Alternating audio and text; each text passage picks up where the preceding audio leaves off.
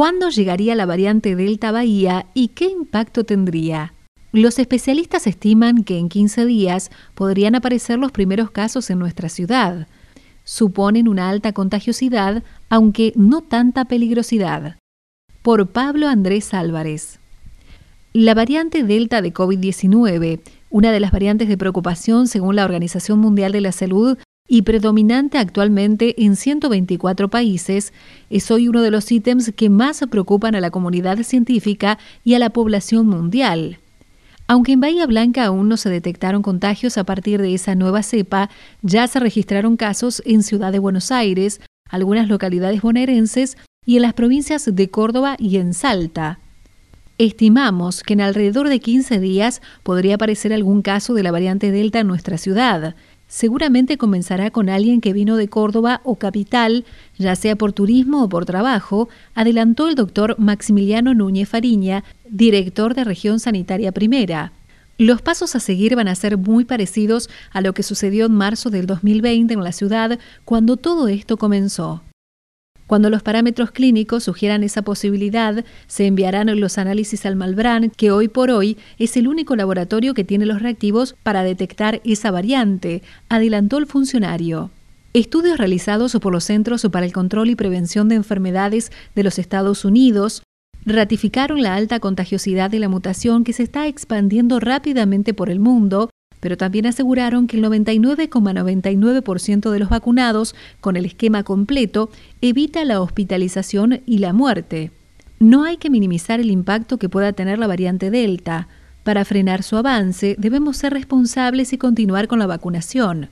No hay otra forma de evitar más muertes, añadió Núñez Fariña.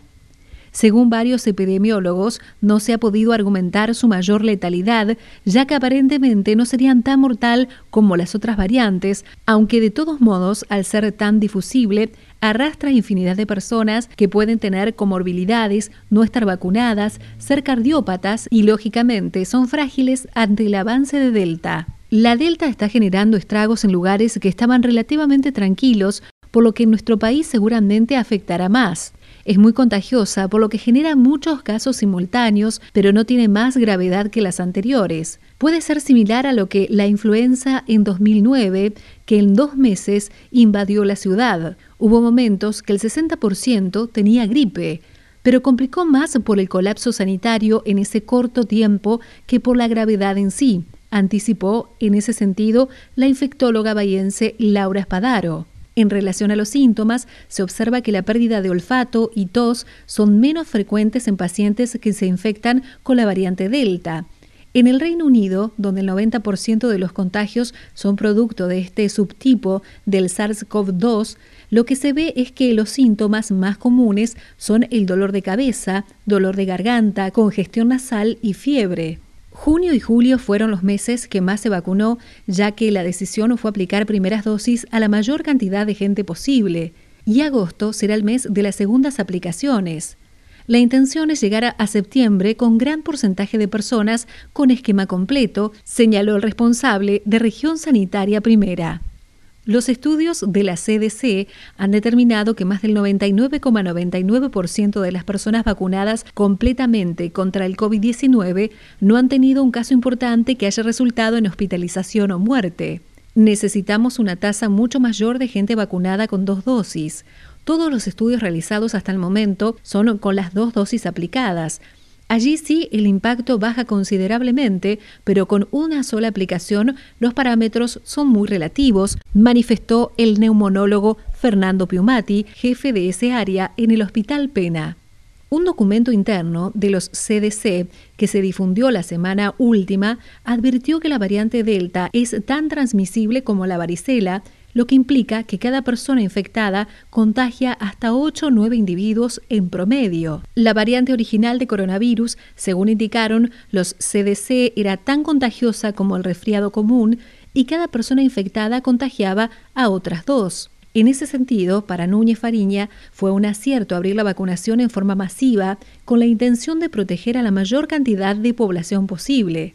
Mucha gente se acercó a los centros sin turno.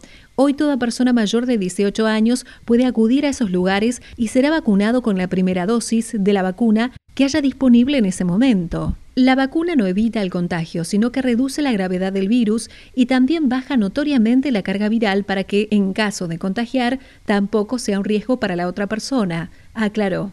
Si bien aún no está demostrado que Delta cause una enfermedad más grave, sí está comprobado que los más vulnerables siguen siendo quienes no están vacunados.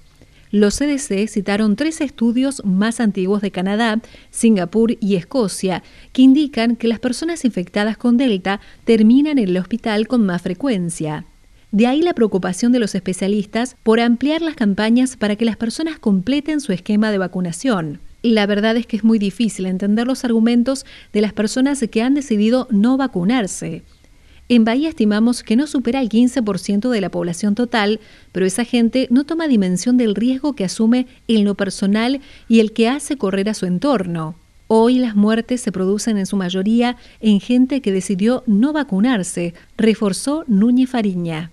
Sean cuales fueren las formas del virus para propagarse, la respuesta de los expertos a la propagación siempre es la misma, la vacunación. Para esta variante se precisa la vacunación con esquema completo, es decir, con las dos dosis aplicadas. Incluso en los países de primer mundo ya se está hablando de una dosis de refuerzo sobre las dos ya aplicadas. Entonces, en nuestro país, el objetivo prioritario es vacunar la mayor cantidad de población posible con las dos dosis e ir previendo una tercera. De ese modo, al virus se le va a complicar cada vez más la mutación y se logrará controlarlo, dijo Mariana Puntel, especialista en virología que se desempeña en el CONICET Bahía Blanca. Y añadió que el escenario ideal para el nacimiento de nuestras variantes es el grupo de no vacunados. Las comunidades donde circula con mayor rapidez son aquellas que no presentan defensa inmunitaria es una preocupación mundial tanto los movimientos antivacunas como las comunidades con escaso acceso a las vacunas porque dejan un flanco abierto muy importante para el desarrollo de nuevas variantes cada vez más agresivas. Las comunidades con muchos individuos no vacunados tienen poca chance de controlar la dispersión viral. En estas personas, los anticuerpos se desarrollan tarde luego de la infección y son el caldo de cultivo para la aparición de nuevas variantes. En cambio, los aquellos que sí estén vacunados van a tener menor severidad de la sintomatología y dependiendo de la variante, entre el 70% y el 90% de las personas podrán contrarrestarlo sin necesidad de una internación hospitalaria, manifestó Puntel. La variante Delta cambió el rumbo de la pandemia. La aparición de la variante Delta, que se registró por primera vez en India en octubre del año pasado, ha supuesto un punto de inflexión en la pandemia del COVID. Antes de esa expansión, la luz al final del túnel parecía nítida. La vacunación avanzaba en gran parte del mundo y frenaba las infecciones. Ahora todo ello está en duda. La alta transmisibilidad de la B1617 ha creado un repunte de casos en muchos territorios. El virus original que surgió en Wuhan contagiaba de media a entre 2 y 3 personas. La variante Delta tiene un R0 o número básico de reproducción de entre 5 y 8. Incluso está causando infecciones en personas que han recibido las dos dosis de vacuna en tasas más altas que otras variantes. Además, un mayor número de pacientes vacunados reporta síntomas. Lo más preocupante es que algunos de estos infectados portan aproximadamente el mismo nivel de virus en la nariz y la garganta que las personas sin vacunar, según el documento interno de los CDC. Ese dato llevó a que el gobierno de los Estados Unidos exigiera el uso de barbijos en espacios cerrados y abiertos.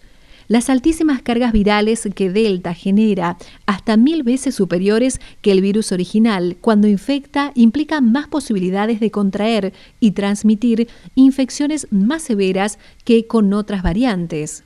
Eso también supone que habría que elevar el porcentaje de vacunados para lograr la inmunidad de rebaño necesaria para controlar la pandemia. A esto se suma que la efectividad de la vacuna ante la infección va decayendo con el tiempo hasta el 16% para los vacunados en enero, según datos de Israel, el país que mejor ha gestionado la inoculación de sus habitantes. Una información que empuja a plantear si será necesaria una tercera dosis, aunque la Organización Mundial de la Salud ha pedido más evidencias antes de aprobar esta inyección extra. ¿Para qué sirve vacunarse?